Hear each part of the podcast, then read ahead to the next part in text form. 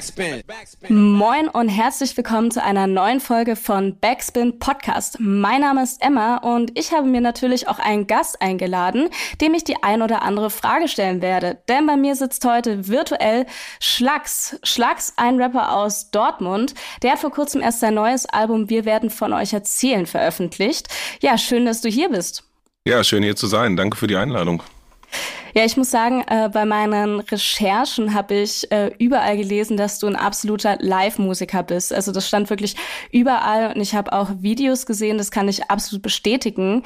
Und ich finde, das hört man auch schon bei vielen deiner Songs, dass die eben live richtig gut funktionieren können und auch so ein bisschen so geschrieben klingen.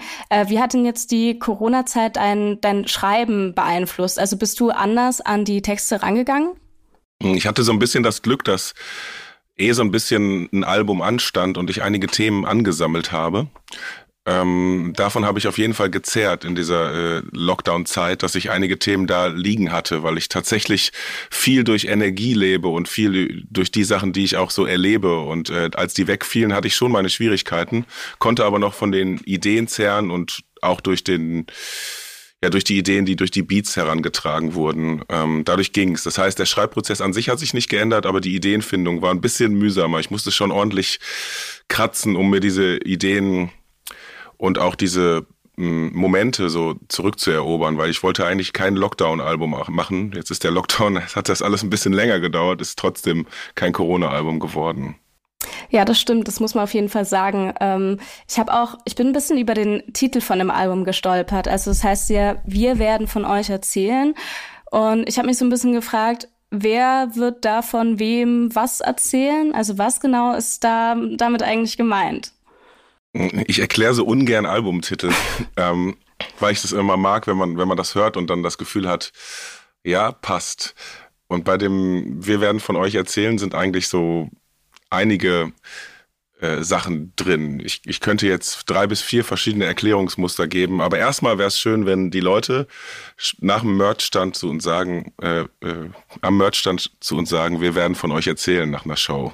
Das fände ich erstmal schön. Das äh, wäre, wäre so die, die äh, das erste gefühlte Moment, aber davon abgesehen, ähm, ja, geht es eigentlich da auch so ein bisschen um die Frage, dass egal wie klein wir sind und egal wie, wie nichtig unsere Taten erscheinen, dass das alles Geschichten sind, die erzählt werden und äh, die später vielleicht erzählt werden. Und ob das wunderbare und schöne Geschichten sind oder ähm, kritische, problematische Geschichten, das liegt ein bisschen in unserer Hand. Und letztlich geht der Titel natürlich auf eine Zeile auf dem Album zurück, die zuerst da war. Ähm, ich zitiere die mal kurz. Und sollte es da draußen wirklich mehr Bedeutung geben hinter der strahlenden Sonne und dem feuchten Regen, zum Beispiel so etwas wie ein erneutes Leben, ja, ich werde von euch erzählen. Und daraus hat sich dann das Wir gebildet, weil wir das Album ja auch zu dritt gemacht haben. Also ich mit den beiden Produzenten, Rasmussen und OPEC. Mhm. Ist es auch so ein bisschen so der Hintergrund, dass halt alles ähm, irgendwie zu Ende geht? Also das habe ich mir halt auch überlegt, dass man das ist so ein bisschen dieses äh, Nachleben, was man ja, glaube ich, als Musiker und Künstler auch, hm, ich glaube, heimlich immer so den Wunsch hat, oder das, was von einem zurückbleibt. Das ist total interessant, weil ich das sehr oft höre, dass, dass Musikern das wichtig ist. Mir ist das nicht wichtig. Ich, ich möchte, ähm, dass die Menschen in dem Moment, in dem ich auf der Welt bin und lebe oder wenn ich auf der Bühne stehe, dass die dann meine Musik fühlen und dass die davon was mitnehmen. Das ist mir wichtig. Aber wenn ich tot bin, dann können die ruhig andere Musik hören. Das ist, also diese, das ist total interessant, weil ich das, ähm, ich verstehe den Gedanken total, aber ich glaube, ich will das gar nicht so sehr. Ich möchte schon, dass meine Musik nicht ähm, in, in meiner Lebenszeit in der Versenkung verschwindet und mir ist das total wichtig, Energien auszutauschen. Aber wenn ich dann irgendwann nicht mehr bin, es ist natürlich schön, wenn die es dann hören, aber das ist mir nicht das Allerwichtigste. Okay. Ja, du hast es ja gerade eben auch schon gesagt. Du warst bei deinem Album nicht alleine. Da waren ja Rasmitas und OPEC mit dabei. Und die beiden begleiten dich ja auch schon eine, eine ganze Weile und waren ja schon bei mehreren Projekten auch mit dabei. Wie kam das denn eigentlich dazu, äh, zu eurer Zusammenarbeit? Mm, das ist eigentlich ganz organisch entstanden. Also äh, Lukas, also OPEC, ist in dem Sinne mehr oder weniger ein Freund der späten Jugend. Also wir haben uns so über gemeinsame Bekannte äh, und über die Musik eben kennengelernt und dann immer mal zusammen gearbeitet, so wie man mit 19 halt zusammenarbeitet, wenn man sich mal ein Beat schickt und dann darüber rappt. Aber das hat sich halt immer mehr professionalisiert, würde ich sagen. Und ähm, er war auf jedem meiner Alben als Beatproduzent dabei und dann immer mehr. Und dann war es eben der Fall, dass wir auch Lust hatten, das live zusammenzubringen, eben mit den Live-Drums. Und zu der Zeit, ähm, ja, habe ich oder haben wir, ja, oder erst ich, glaube ich, äh, DJ Rasmutas kennengelernt ähm, über einen gemeinsamen Club, den wir betreiben in Dortmund, den Recorder. Ähm, darüber haben wir uns eigentlich mehr oder weniger auch kennengelernt und dann auch die große Liebe Musik ausgetauscht. Und dann habe ich ihn gefragt, ob er nicht Bock hat, als Live-DJ auf Tour dabei zu sein. Und dann waren wir so zusammengeschustert. Und dann hat sich das halt ergeben, dass das äh, noch viel mehr ist als nur die Live-Kombi, sondern dass wir auch Bock haben, ähm, ja, so äh, auf, auf Albumlänge zusammen aufzutauchen. Auf dem letzten Album waren ja, das letzte Album ist auch von den beiden produziert und auch die EP Marseille, da sind die beiden ja auch mit Beats dabei. Und diesmal hat sich das noch intensiviert, dass die beiden auch gesagt haben, dass sie alle Beats zusammen machen wollen. Genau. Und so ist es eigentlich so ganz organisch immer mehr und immer enger geworden. Hm. Ja, bis auf äh, ja, die zwei sind sonst deine Alben ja ein bisschen leerer, was Gäste angeht. Also gerade so wirklich Feature-Parts oder Gäste äh, gibt's gibt's eher selten bei dir. Woran woran liegt das? Arbeitest du textlich lieber lieber alleine oder? Ähm, ja, das soll nicht so egozentrisch sein, dass ich keine Features auf meinem Album will.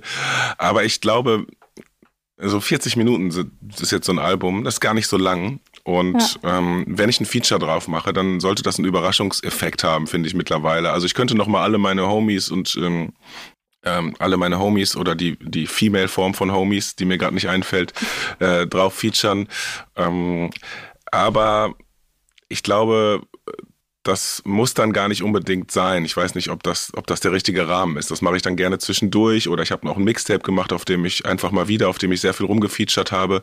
Aber tatsächlich, genau, habe ich auch das Gefühl, in meiner Vertracktheit, wie ich Songs schreibe, ähm, manchmal ganz gut alleine aufgehoben zu sein. Ähm, jederzeit lade ich gerne Leute dazu ein und jetzt nach dem Album, jetzt beginnt wieder die heiße Feature-Phase. Ich habe hier wieder einen Notizzettel mit vier, fünf Features, die ich noch abarbeite, auf, auf die ich mich freue. Aber so auf Albumlänge brauche ich das nicht unbedingt. Bisher waren es dann immer Gesangsfeatures eher.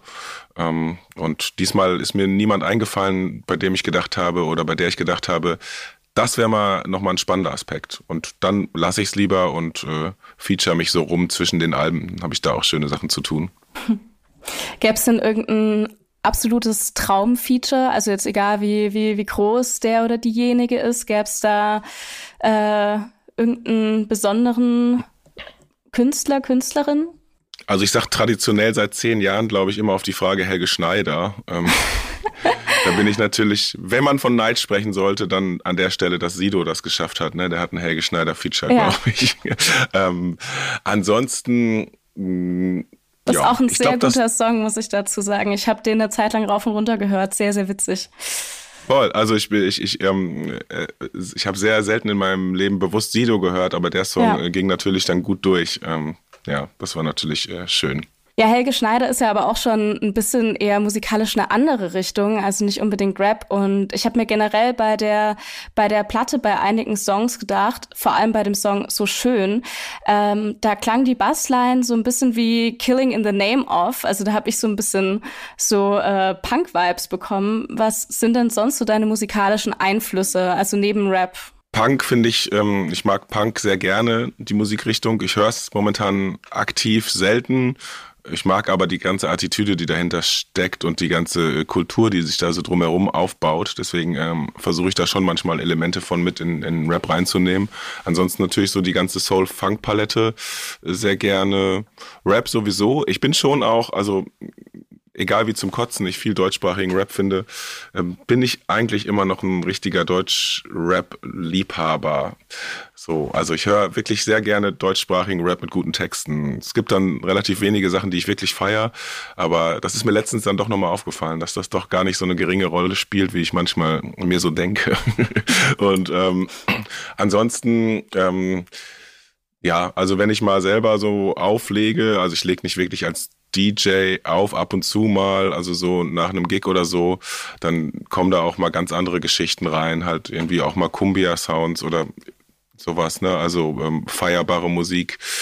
Ähm, ja, äh, äh ich bin relativ breit aufgestellt, äh, aber komme auch immer gerne wieder zum Rap zurück. Verfolgst du denn auch so das ähm, aktuelle Rap-Geschehen? Also so die ganz aktuellen Modus, Modus Mio-Geschichten oder bist du da eher raus? Da bin ich komplett raus. weil es dich nicht interessiert oder weil du grundsätzlich die Musik oder weil dir das nicht gefällt? Ey, ähm, ich habe damit einfach nicht so viel zu tun. Das ist gar nicht so eine bewusste ähm, Ablehnung oder eine, eine, eine bösartige Ablehnung, aber das ist einfach Sound, der mich nicht so interessiert. Und die Sachen, die da so erzählt werden, die interessieren mich auch nicht. Da sind bestimmt auch mal gute Songs dabei. Das ist ohne, ohne Frage, aber das ist einfach nichts, was jetzt bei mir so landet und damit ist das so ein bisschen einfach weit weg und durch. Und wenn mir mal jemand, jemand äh, Songs aus der Modus Mio Playlist zeigt und die gut sind, dann finde ich die nicht deswegen schlecht, auf gar keinen Fall. Aber es ist einfach, es spielt einfach keine Rolle. Ja, sprechen wir mal noch ein bisschen übers Inhaltliche auf deinem Album. Äh, ich fand besonders dieses Paradoxon auf dem Song kein politisches Lied besonders spannend. Also für die Leute, die das jetzt nicht gehört haben, ähm, auf dem Song sprichst du ja schon über ähm, politische Inhalte und Messages, wie zum Beispiel eben Antifaschismus, und sagst dann aber, dass das eigentlich gar nichts Politisches ist, weil es ja eigentlich als selbstverständlich gelten sollte. Und also ich habe mir ja auch ältere Sachen von dir angehört und du hast ja auch schon früher ähm, ja politische Inhalte in deinen Texten gehabt, aber ich hatte diesmal irgendwie das Gefühl, dass du dann bisschen bisschen wütender warst. Kann das sein? Ja, ich glaube, ich hatte irgendwie das, den Impuls auf dem Album und gerade bei dem Song ein paar Eindeutigkeiten wirklich nochmal in ihrer Eindeutigkeit so klar zu machen und die nicht so zu verschwurbeln. Und ja, definitiv ist da eine Wut drin, weil ich einfach natürlich auch enttäuscht bin nach all den Jahren vielleicht politischer Musik, die man macht. Ist ja nicht nur politische Musik, aber halt auch, ähm, dass, dass so manche äh, Diskurse überhaupt noch nicht ins Rollen kommen. Und äh, natürlich bin ich auch einfach über so vieles angepisst und äh, das, das war bei dem Song natürlich so. Natürlich ist das, das ist ja auch ein Spiel, natürlich ist das irgendwo ein, ein politischer Song. Ähm, aber mir ging es darum, dass Antifaschismus einfach wirklich das, das mindeste Grundverständnis eines jeden Menschen sein sollte. Also äh, und wer das in eine höchst politische, linksextreme Ecke steckt, der hat selber meiner Meinung nach ein Rassismusproblem. Ja, auf jeden Fall. Das würde ich auch so unterstreichen. Hm, hast du das Gefühl, dass du bei, also bekommst du manchmal Feedback, ob das die Leute eher nervt, wenn man äh, so politische Texte in die Musik packt? Also ich habe das schon ganz oft von, von Freunden oder so gehört, dass die gesagt haben, so, oh, ja, aber das ist mir zu politisch irgendwie, ich möchte es nicht äh, in meiner Freizeit konsumieren. Hast du da irgendwie so das Gefühl, dass das vielleicht ähm, ja, den Erfolg zurückhalten könnte? Bestimmt zum Teil. Das ist mir dann aber auch an der Stelle egal, weil wenn ich es nicht mit den Texten mache, die ich gut finde, dann bringt das ja alles nichts. Aber klar, ich glaube schon, also vielleicht mal einen Schritt zurück an der Stelle gehen. Ich kann auch verstehen, dass man kein politisches Lied nicht ein Uhr nachts zum Feiern hört. So, ne? Das ist ja also vollkommen klar. Also das, das, das kann ich auch gut verstehen, obwohl ich glaube, dass es Leute auch gibt, die, die sehr politisiert sind, die das vielleicht sogar tun. Aber das kann ich total verstehen und ich selbst sehe mich ja auch gar nicht, also ich habe zwar schon gesagt, dass es irgendwie politische Mucke ist, aber ich sehe mich ja jetzt auch nicht als jemanden, der eine politische Agenda durchzieht von Track 1 bis 13. Politik oder politische Aussagen sind zwangsläufig Teil meiner Musik, weil ich mir die Welt angucke, aber genauso sind ja auch eben persönliche Sachen da drin.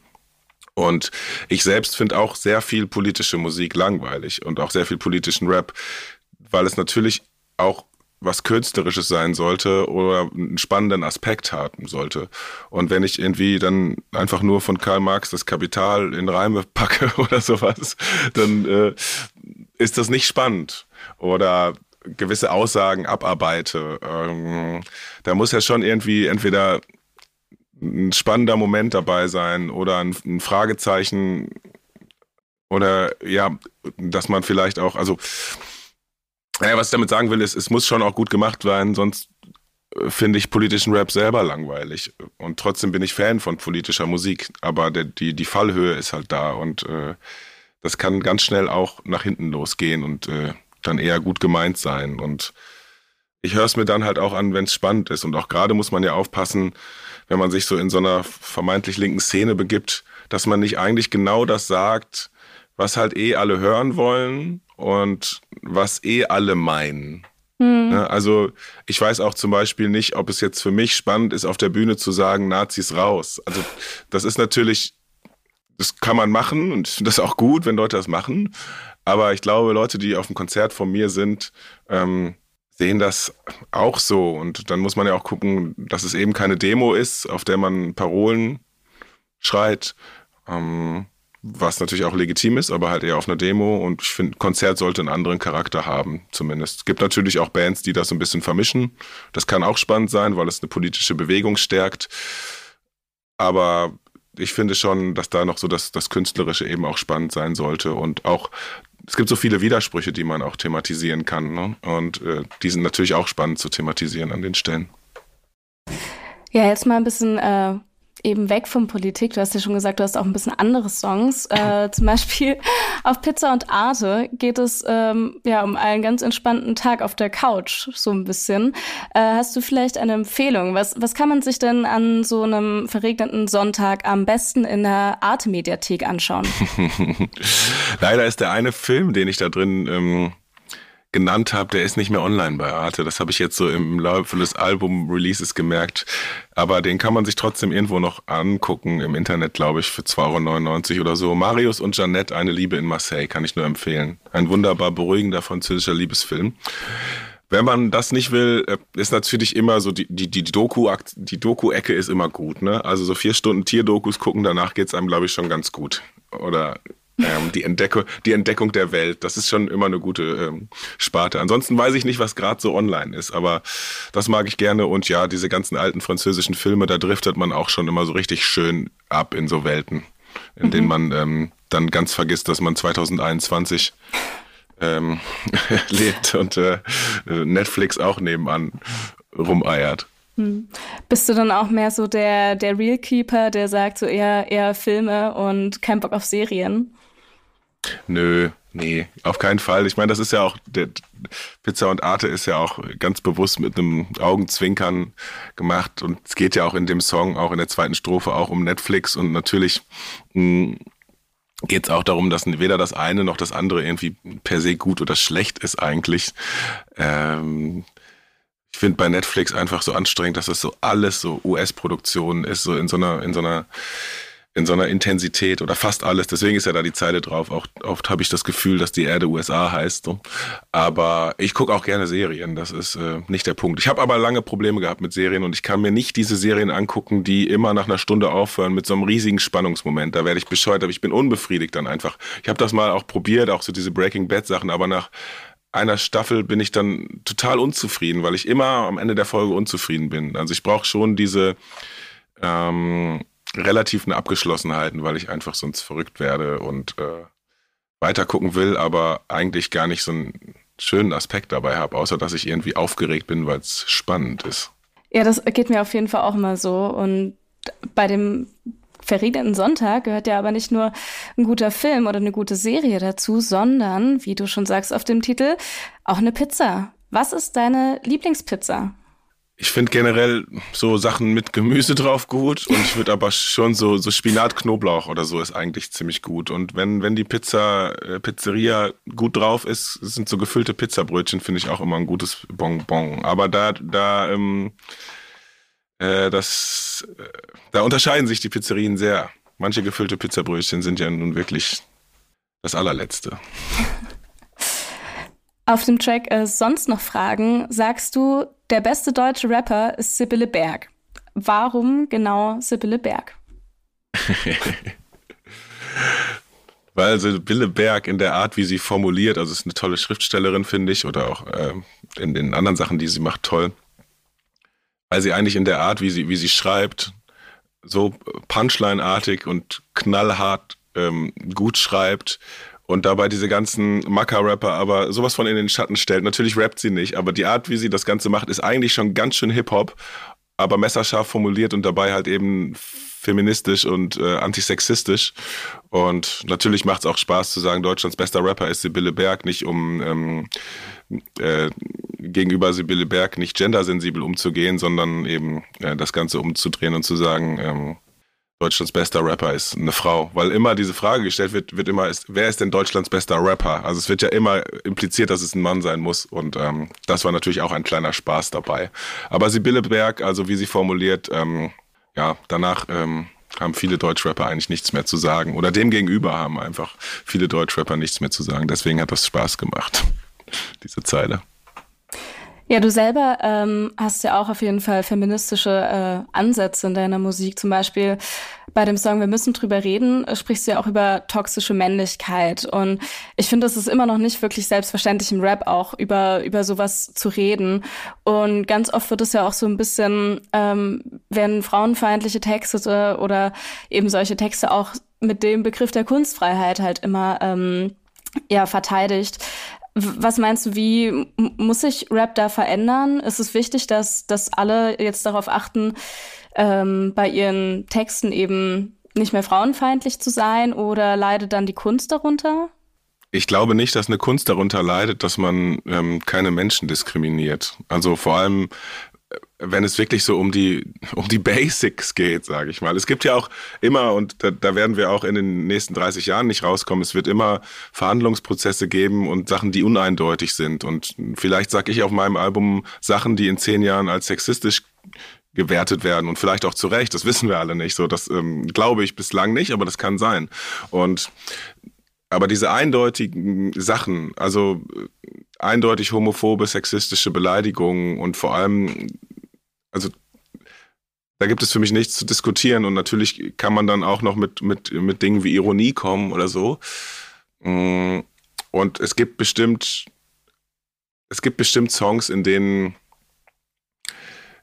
in denen eine Übertreibung dabei ist und deren, in denen, in der, denen vielleicht Worte fallen, die ich definitiv so nicht sagen würde, wo ich das Gefühl habe, okay, ich kann noch verstehen, was damit gemeint ist oder wo das hin will oder was künstlerisch der Aspekt dabei ist. Gibt's wenig, aber ähm, ähm, das, das kann vielleicht sein. Aber es ist so sehr oft auch äh, mit so wenig Ironie vorgetragen und ähm, ja, also ja, kann man auch Names droppen. Also so ein, so ein, so ein so ein, so ein Frauenbild von Jesus, das ist einfach für mich schrecklich anzugucken. So. Und das ist halt, und da finde ich keine zweite Ebene für mich, so zum Beispiel. Und ähm, das ist ja äh, nicht der einzige. Es gibt ja tausend andere, bei dem ist es ja einfach so auch so bekannt und so hypersexistisch. Natürlich muss sich Rap da unbedingt verändern und dieses Argument, das ist ja dieses Kunstfreiheitsargument und sehr bei sehr vielen ist es auch immer noch dieses, das ist Hip-Hop-Argument. Und also ich weiß nicht, was das für ein, für ein Argument ist. Ja, hm. das ist, du kannst diskriminieren, weil es Hip-Hop ist. Also ich verstehe natürlich auch da wieder, es gibt Battle Rap und es gibt Überhöhung und es gibt Überzeichnung und Übertreibung von Stereotypen. Das ist nicht meins. Ich verstehe noch, wenn man das macht, in, in so einer übertriebenen Art, so wie wenn man Witze erzählt, dass man, dass es eh klar ist, dass es Blödsinn ist. Aber ich glaube, bei dem Punkt sind wir noch lange nicht, sondern es gibt noch so viel, was einfach wirklich allerletzter diskriminierender, sexistischer Scheiß ist, der unbedingt sich verändern muss, ja. Hm. Ja, es gibt ja auch noch was anderes, was ähm, glaube ich, tatsächlich als ein Element von Hip-Hop gelten kann, und zwar Represented Tracks. Also Hamburg gegen Stuttgart, Berlin gegen Hamburg und sowieso alle gegen alle. Äh, du wohnst ja in, in Dortmund in der Nordstadt und du sprichst ja auch in dem einen oder anderen Song darüber. Wie wichtig ist dir denn dein Wohnort? Also identifizierst du dich so über dein Viertel? Ich habe das mal mehr gemacht äh, auf den Alben davor, glaube ich. Beim vorletzten Album ist ja auch in Dortmund Nordstadt ein Song dabei. Jetzt aktuell nicht so besonders. Ich finde immer so eine Lokalisierung im Hip-Hop oder in der Kunst generell interessant, weil ich glaube, es ist spannender, wenn ich wirklich auch von, von den Straßen erzähle, durch die ich gehe. Und manchmal schafft genau das irgendwie auf einer lyrischen Ebene einen spannenden Aspekt, wenn man so richtig nah reingeht in diese Beschreibung und wirklich ähm, die Stimmung auf einer Straße beschreibt und vielleicht auch den Namen sagt aber ich repräsente mein Viertel nicht in dem Sinne. Ich finde einfach das interessant als Lebenswelt und will das auch äh, ablichten und will das auch thematisieren, aber nur dann, wenn ich das Gefühl habe, dass es irgendwie eine spannende Funktion erfüllt. Also so wie im ersten Song, das ist ja wahrscheinlich ein Insider, der für viele nicht Dortmunder, Dortmunderinnen gar nicht klar ist. Ja ist schon schön, wie die Sonne scheint im Friedenbaum, aber ich würde jetzt mal kurz eine Rakete klauen.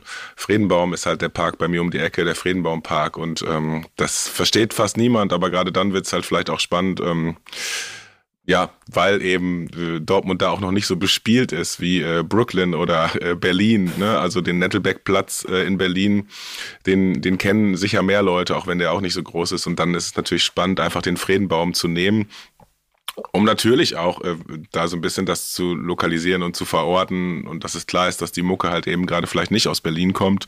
Und der Friedenbaumpark war halt dieser Park, den ich, ja, das ist vielleicht ja so der einzige Track, den man so ein bisschen auf, auf Lockdown oder auf Corona beziehen kann, eigentlich auf dem Album, weil das war halt dieser Park, den ich so tagtäglich beging in der Lockdown-Situation und ich fand das auch immer schön, da spazieren zu gehen und das war alles so ein bisschen entschleunigt und so. Aber ich wollte irgendwann Raketen klauen und wieder Dinge erleben. Ja, du bist ja in Dortmund, ähm, also du rappst ja nicht nur auch über Dortmund teilweise, sondern hast da ja auch ähm, mit ein so, äh, soziokulturelles Zentrum, kann man das so sagen, der Rekorder oder wie beschreibt man das am besten? Oh, das wissen wir auch immer nicht so genau, wie wir das beschreiben wollen. Also ich glaube, Club ist momentan so das Wort, weil das einfach am unverfänglichsten ist. Aber soziokulturelles Zentrum ist nicht ganz weit davon entfernt. Genau, im Prinzip ist es eine Live-Spielstätte, ähm, wo aber auch andere Sachen passieren, außer Konzerten und ähm, Partys. Auch Lesungen finden da statt, genau. Ja, das haben wir vor acht Jahren äh, gegründet. Also äh, Rasmites und OPEX sind auch beide ähm, Teil des Teams und wir sind so zwölf Leute, glaube ich. Wissen mhm. wir immer nicht. Bilde 13 Style, also manchmal 11, 12, 13. Und ja. genau, das betreiben wir seit acht Jahren in der Nordstadt. Ja, wie, wie kamt ihr da drauf, einfach äh, so einen Laden aufzumachen? Ähm, Gerade so 2014, so die Zeit, als das entstanden ist, oder 2013, 2013 war eine Zeit, in der ich zum Beispiel mich noch viel mehr mit, mit Dortmund äh, auseinandergesetzt habe, zum Beispiel auch und mit der Nordstadt und extrem viel Lust hatte, auch in der Zeit ähm, Dinge dort zu machen und Sachen zu veranstalten. Also nicht nur selbst auf der Bühne zu stehen, sondern auch äh, mit anderen Leuten andere auf die Bühne zu stellen. Und da hat sich, ähm, genau, äh, ich war nicht der Einzige, sondern da waren noch ein paar andere Leute mit Tatendrang. Und wir sind dann so ein bisschen aktiver geworden, haben Sachen veranstaltet und irgendwann war halt dieser Club leer gegenüber von unserer Lieblingsbar, dem Sabrosa. Und dann haben wir uns den angeguckt und dann ging das alles ziemlich schnell und sechs Wochen später standen wir da alle irgendwie auf der Bühne. genau. Ja, ich habe auch äh, gesehen, dass du äh, sogar als Dozent an der Technischen Uni Dortmund ähm, bist oder warst.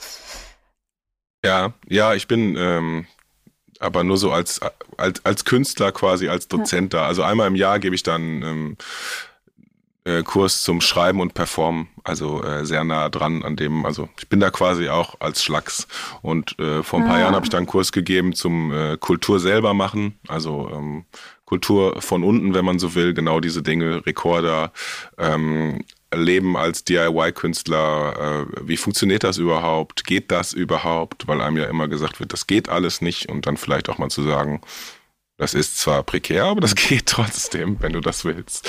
Und genau, also das sind, äh, das mache ich einmal im Jahr, auch bewusst nicht öfter, weil ich will eigentlich jetzt, äh, ich finde das sehr spannend, auch mit äh, Studierenden, das macht Spaß und das ist eher eine, äh, eine ideelle Geschichte, glaube ich, einfach auch. Und äh, ich mag den Austausch da und mag einfach das weiterzugeben, vielleicht mein Wissen, was sich so über die letzten 15 Jahre Subkultur so angehäuft hat, sowohl im Schreiben als auch im in der Kulturarbeit.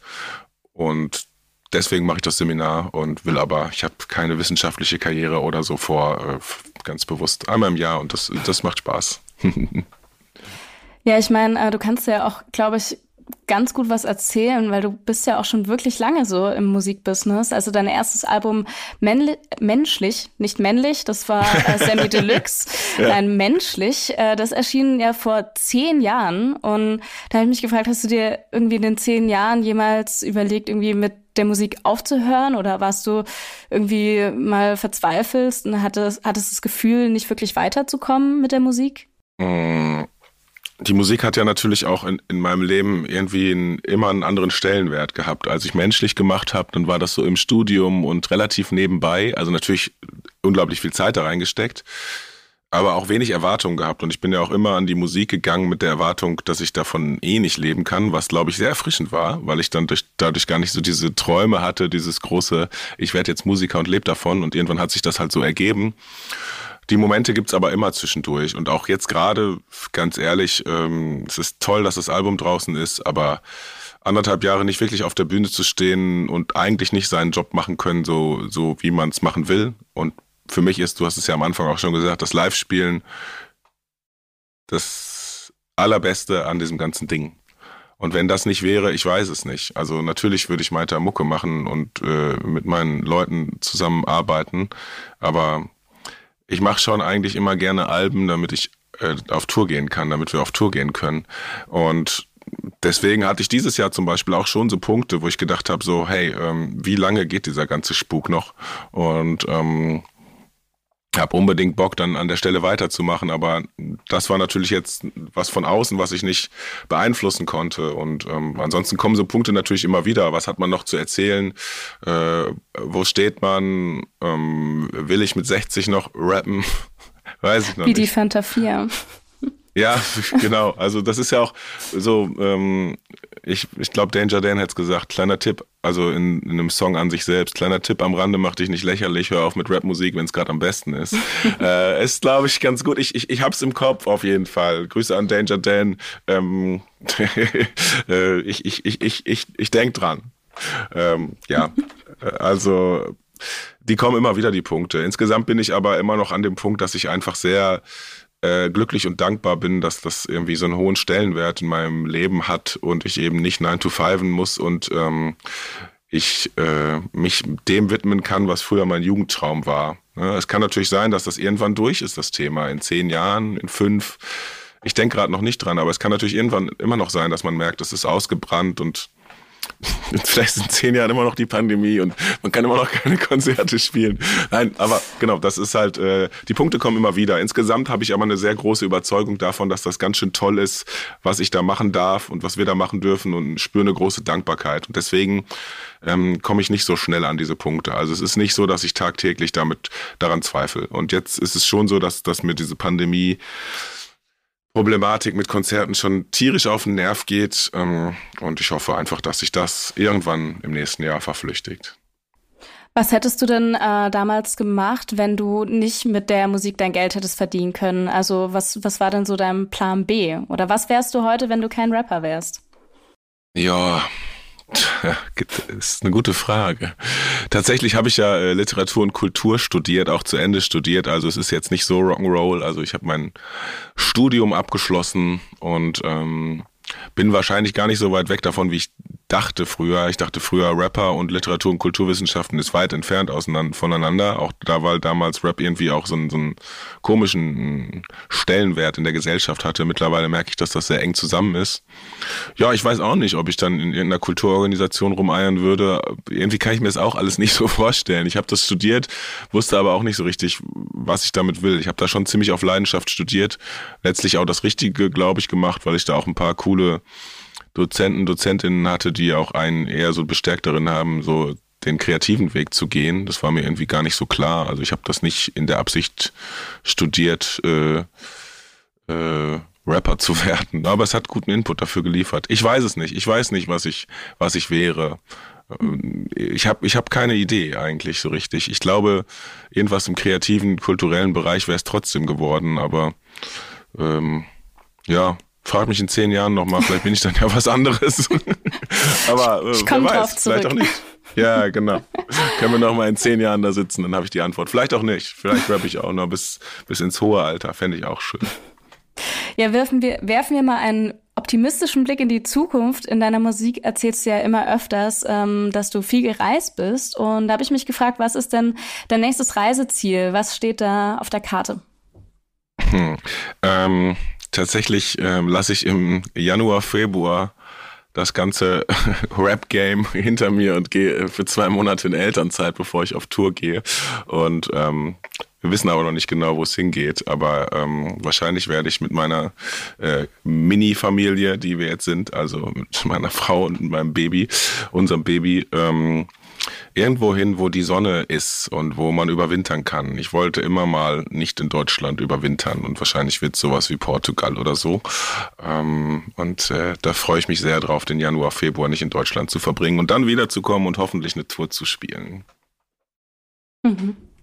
Ja, ähm, da wollte ich eh noch fragen, was, äh, wie, wie geht's denn jetzt äh, musikalisch weiter? Kommt die, kommt die Papa-Platte oder gibt es schon Pläne für ein neues Projekt? Gerade erstmal langsam machen, äh, genau, die Featureliste abarbeiten und erstmal ein bisschen ruhig machen, viel live spielen, so ein bisschen Dinge machen und mal sehen, was aus der Papa-Plappe wird. Also ähm, ja, das ist, das ist ein, sch ein, schmaler Grad, ne? Die Dead Record, die ist oft nicht gut. Deswegen, Schwierig, ja. Nee, ja, ist genau, ist ein schwieriges Ding. Also es gibt äh, manche, die setzen es gut um, manche nicht so. Äh, naja, oder also es ist ja eher auch ein Spiel, das ich da betrieben habe in der Zeile auf dem letzten Song. Aber ja, ähm, ja, weiter Mucke machen auf jeden Fall, aber es steht nicht direkt das nächste Album an. Es stehen ein paar Projekte ähm, in der Pipeline, die aber noch nicht so spruchreif sind, dass ich in einem Backspin-Interview davon erzählen würde. Aber ähm, natürlich wird weitergemacht, aber gerade etwas beruhigter, weil ich einfach irgendwie auch Bock habe, live zu spielen. Ich glaube, das ist jetzt dann doch langsam äh, fällig. Ja, ich glaube, ähm, das geht uns allen so, auch uns als Konzertbesuchern. Ja, und an ja. der Stelle möchte ich mich auch bedanken für das Interview. Wir sind nämlich schon am Ende angekommen. Mhm. Ja, vielen Dank, dass ich da sein durfte. Ähm, hat Spaß gemacht.